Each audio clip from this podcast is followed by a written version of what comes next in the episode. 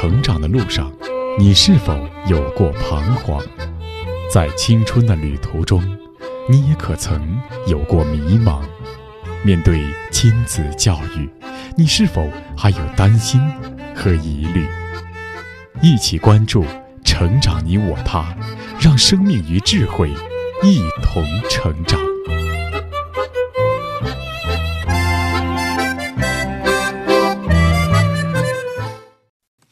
愿生命与智慧一同成长。海内外的各位听友，大家好，欢迎来到《成长你我他》，我是您的朋友钟庆。听众朋友，在我们的文化中，有一个自古至今常谈常新的命题，那就是理想。就如诗人流沙河有一首诗，就叫《理想》。他写道：“理想是石，敲出星星之火；理想是火，点燃熄灭的灯；理想是灯，照亮夜行的路；理想是路。”引你走到黎明。还有一首流行歌曲也叫《理想》，是歌手赵雷创作的，描写他在大都市里住在小屋子写歌，坐公交车去录音棚，看着都市的繁华，他却在想，为什么自己如此微不足道？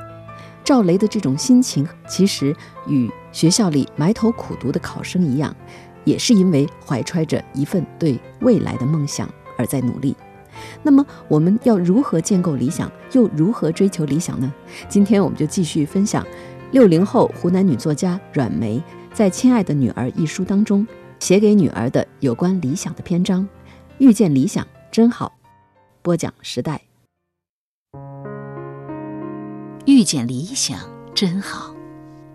亲爱的孩子，记得在你三岁那年，给一支画笔，你便可以安静半天。那些笨拙的线条啊，还真像那么回事。五岁时看到小哥哥小姐姐们跳舞，你便挪不动步子了。回家对着镜子一个劲儿的瞎蹦乱跳。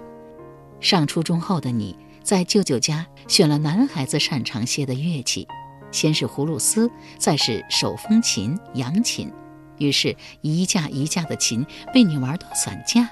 黄河的咆哮，百鸟的争鸣，日日夜夜在你五指间恣意流淌。可不到半年，厌倦了，你右腿上的血色肌肤出现了一块无法抹去的红紫，耳鸣也开始困扰着你。好玩的乐器成了你身心的负累。是啊，童年的梦想总是那么容易移情别恋，却一个一个的爱不够。妈。我到底学什么好呢？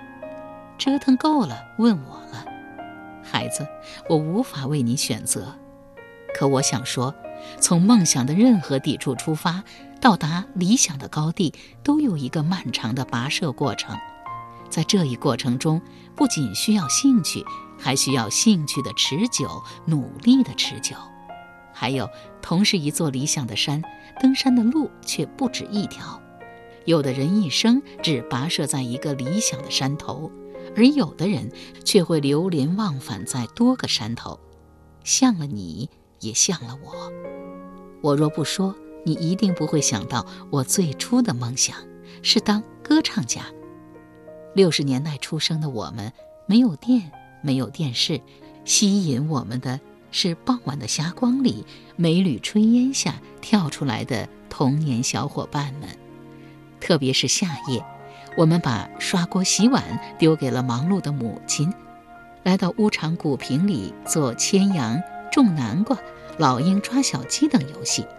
等打闹够了，便牵着手蹲成一个大圆圈，拍着手扯开歌喉唱起来。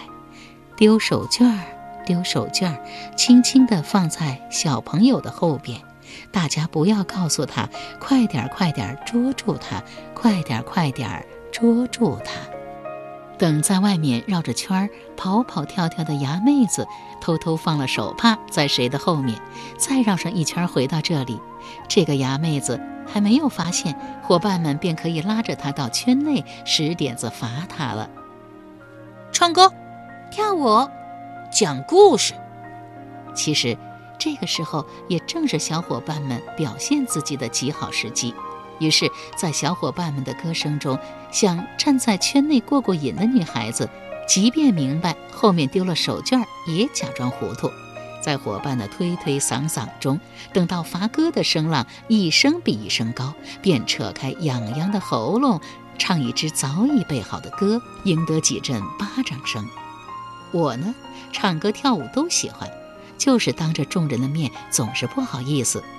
而一个人躲在小房间后，暗暗的油灯下，我却能极其投入地对着墙上灯罩的人影歌舞自乐。一天走在放学的路上，看看四下无人，便情不自禁地唱起胡编乱造的歌来，以至于后面跑来的同学看见，告诉了我母亲。对家里几个女孩子管教特别严的母亲，觉得我的举止有失女孩子的稳重，不成体统，便很是气愤地把我拉到门背后。再听人讲你走路不规规矩矩，鬼常乱蹦的，回来呀，我就揍你，听见了吗？父亲常年不在家，母亲超过了常人的辛苦。我们姊妹几个从小就十分清楚，即使有时母亲无缘无故地痛打我们一顿，我们心里想的也不会是身上的痛，而是一心一意想求母亲不生气。我生性怯懦，自然更听母亲的话。可总有一些机会会撞上我。父亲远在外地，母亲早晨要到地里，整日操劳，没有太多的时间来照管我们五姊妹。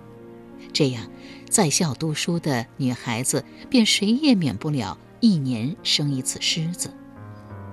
那个冬天的早晨，母亲拿出那把黑叶子剪刀，将我的头发剪了个精光，再翻出大姐的红格子毛巾一扎，叫我就以这个模样上学去。我有些怯怯地来到学校，还未走进教室，就见老师叫我。他吩咐我上台演唱《众雁高飞头雁岭》这首歌。这是我第一次壮起胆子在众人面前唱歌。当我亮开歌喉，唱完这首歌的前两句，班上叽叽喳喳吵个不停的同学竟然停止了喧闹。歌声唱到最高处。我眼睛的余光还触及到了伫立在窗外晃动的众多人影，并且我清楚地听到一个高个子在说：“唱得好，唱得好啊！”那浑圆厚实的男中音，我现在还记得。于是，在一个个无人的傍晚，在母亲的视线看不到的地方，我开始违背母亲的训导，一遍遍地唱歌。每次我以高高的音量一次性唱完我所有会唱的歌。只是有了夏天里的露天电影，我又开始追逐新的梦。那个年代，哪个大队都能够接一场电影，是特等的荣耀。大队所在的学校下午三四点钟就扯起了宽大的幕布，架设好了放映机。可是问题来了。临时搭建的电影场，下午四五点钟就有人端起凳子来排位子。等到我们洗尽泥土吃了晚饭，兴冲冲地赶来，场子里早已经是人头攒动。矮个子小孩搭上板凳，远远的脖子伸得酸痛，也看不真切。后来几个牙妹子一计谋，干脆把书包偷偷的丢在家里，扛条长板凳，看了电影再回去吃饭。如法炮制了两次，坐了前面的好位置，有时候连演员脸上粗糙的毛孔都看得清楚，十分的过瘾。而且每次刚刚散场，我还惊喜地看到远处正拽住小同学打听我的母亲，自然是抓着母亲的手随了母亲回家，掀开锅盖，狼吞虎咽地吃了暖暖的饭菜，上床睡觉。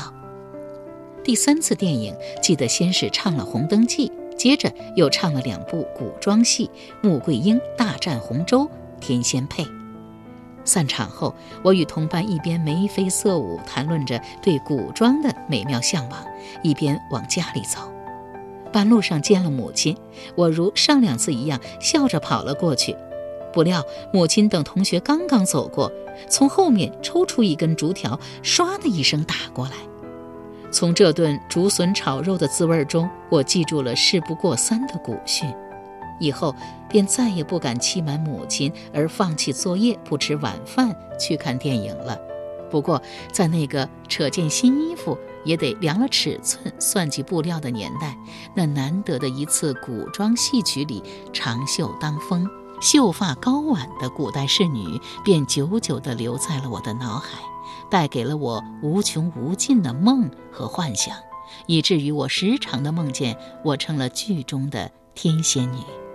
自此以后，我们几个孩子是那么神往的开始了我们共同的演员梦。我便在那个氛围之中尝够了当演员的甜蜜滋味儿，当然也有苦涩的时候。有一年夏天，宣传队在外出参加活动之前，老师为我化好了妆，我按耐不住炎热，用手擦了一下额头上的汗，不想墨笔画成的眉毛由此变粗，走形了。由于宣传队员太多，那位老师也忙得够呛，便急火攻心，严厉地批评了我，随口讲了一句不许我参加那天秧歌队表演的话。那天，我站在一条无人的小河边，望着腰扎宽宽红绸、扭着秧歌的宣传队员们在高高的大堤上缓缓前行时，伤心懊悔极了。从此，我执意不再参加学校的舞蹈等各种文艺宣传活动，也由此告别了我的演员梦。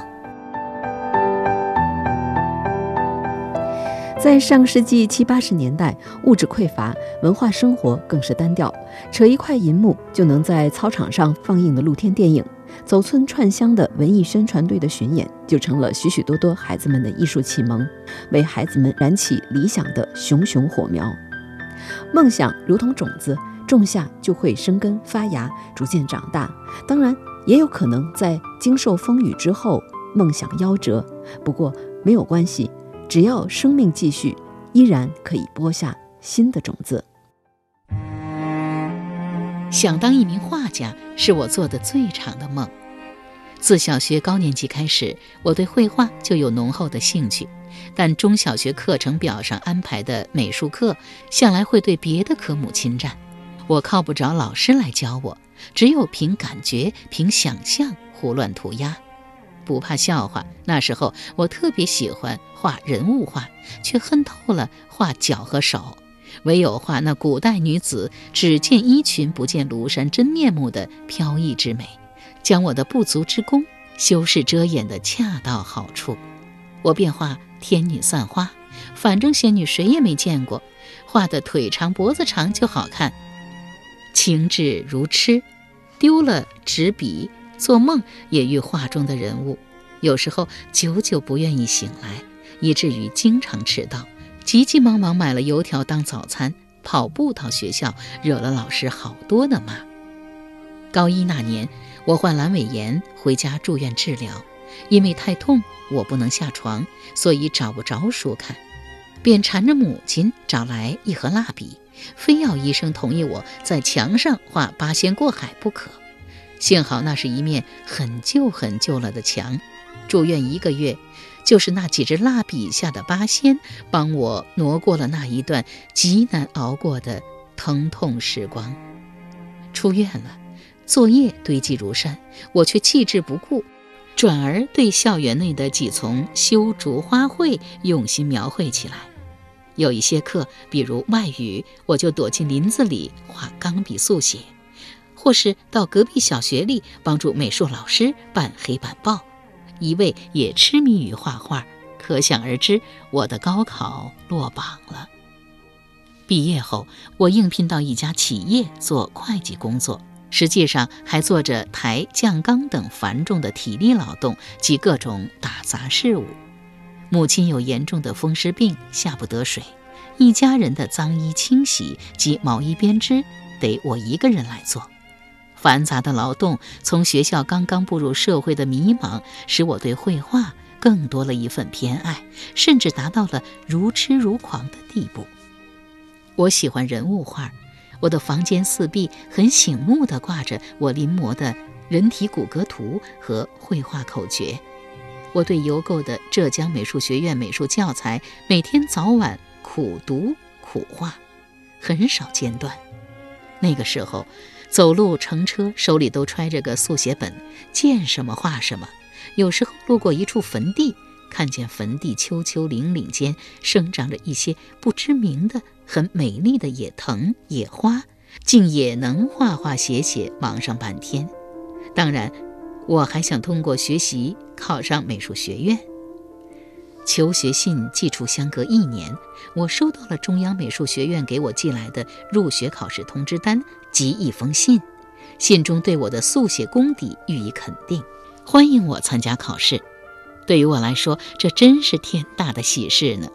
可恰恰是在这一年，我保管的酒被盗，应赔的款子相当于我一年的工资，还得不吃不喝不用。身边的好友恰好又远嫁了。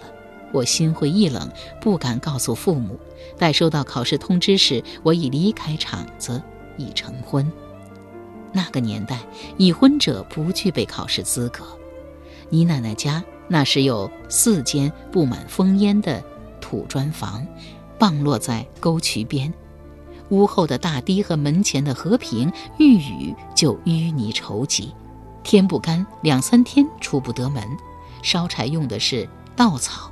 点灯是柴油，少有电，更没有电视机。当时在异常的生活艰难里，我仍然想继续我的美术自学。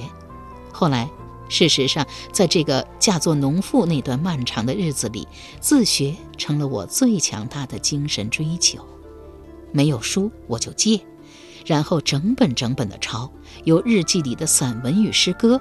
我将美术自学延伸到了其他的文艺种类的自学，诗的技巧、现代写作学、人物画技法、芥子园画谱，凡是文艺书刊找到什么学什么。没有老师，很多实际运用技巧在书本上根本找不到，就自己琢磨。没有时间，就利用所有农闲之时，在做完家务、哄了你们睡下后的那些时光，来读书、写作、画画，按照自己的详细计划，每天学习到凌晨。那年六月间，我无意中得知了县里要举办书画大奖赛的事。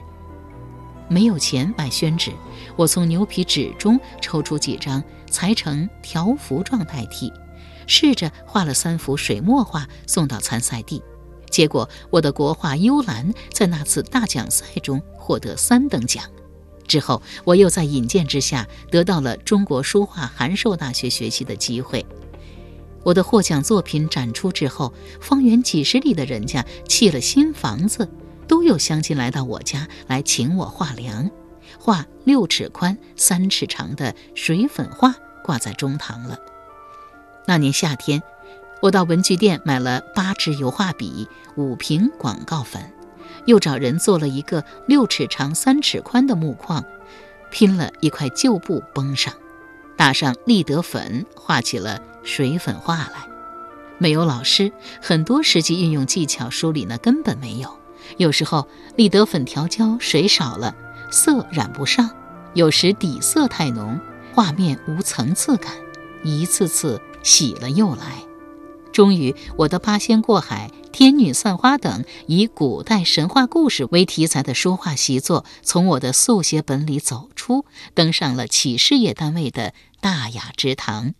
不仅以每块画匾十八到五十元不等的收入缓解了家庭经济危机，而且我的画技也大有进展。后经企业办招工，走出农门，进入工薪族行列。有一句流传很广的话，叫“艺术不能当饭吃”，这非常形象地表达了社会的倾向。因为古今中外都有艺术家为了追求艺术而使生活穷困潦倒。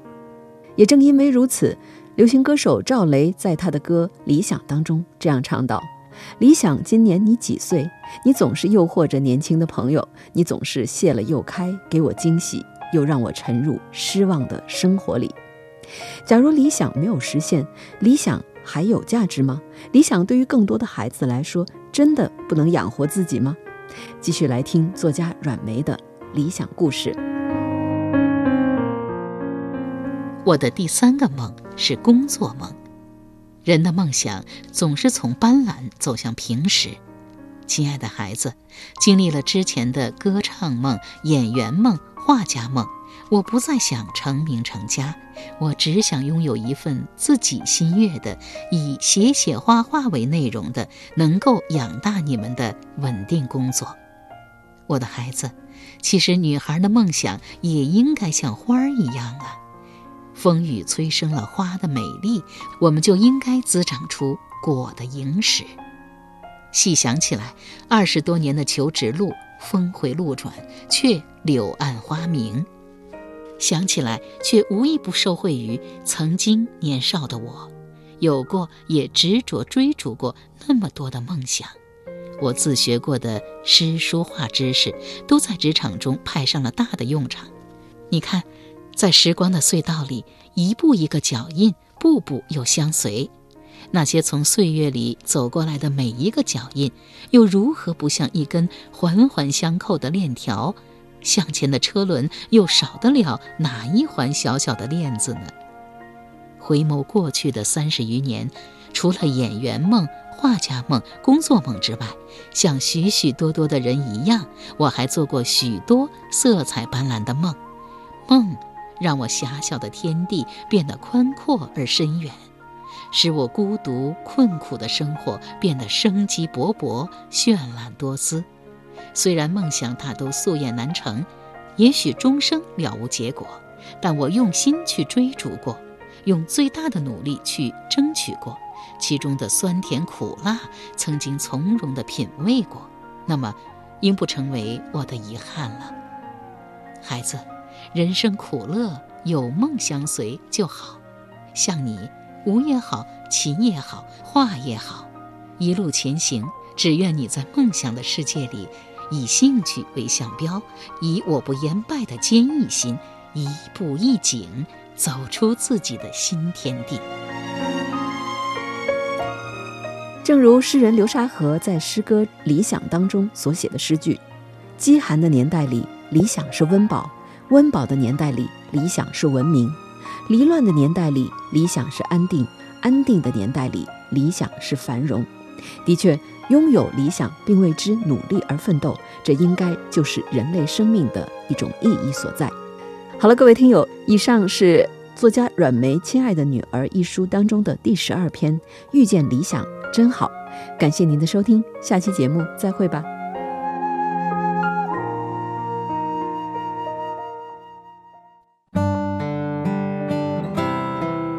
光如流，是谁走进我们的记忆？征途漫漫，有太多的身影铭刻在心。我是奋斗者号万米载人潜水器的总设计师叶聪。二零二一年，我们还会一路向前。我希望奋斗者号可以多去几个海沟，得到更宝贵的深渊的数据和样品。大家好，我是薇娅。这一年，我们一起负重前行，一起迎难而上。感恩今年的每一场相遇。我是北京眼科医生陶勇。我想透过电波。把对新春的祝福、美好的祝愿，还有光明的期盼，送到大家的心中。记录这一年熟悉的面孔、难忘的声音，许下这一刻美好的祝愿、不灭的理想。新年愿望是什么？希望自己的营生多一点吧，多赚点钱。先有官后有家，官家他当了民夫。自苦自忧，自知自乐。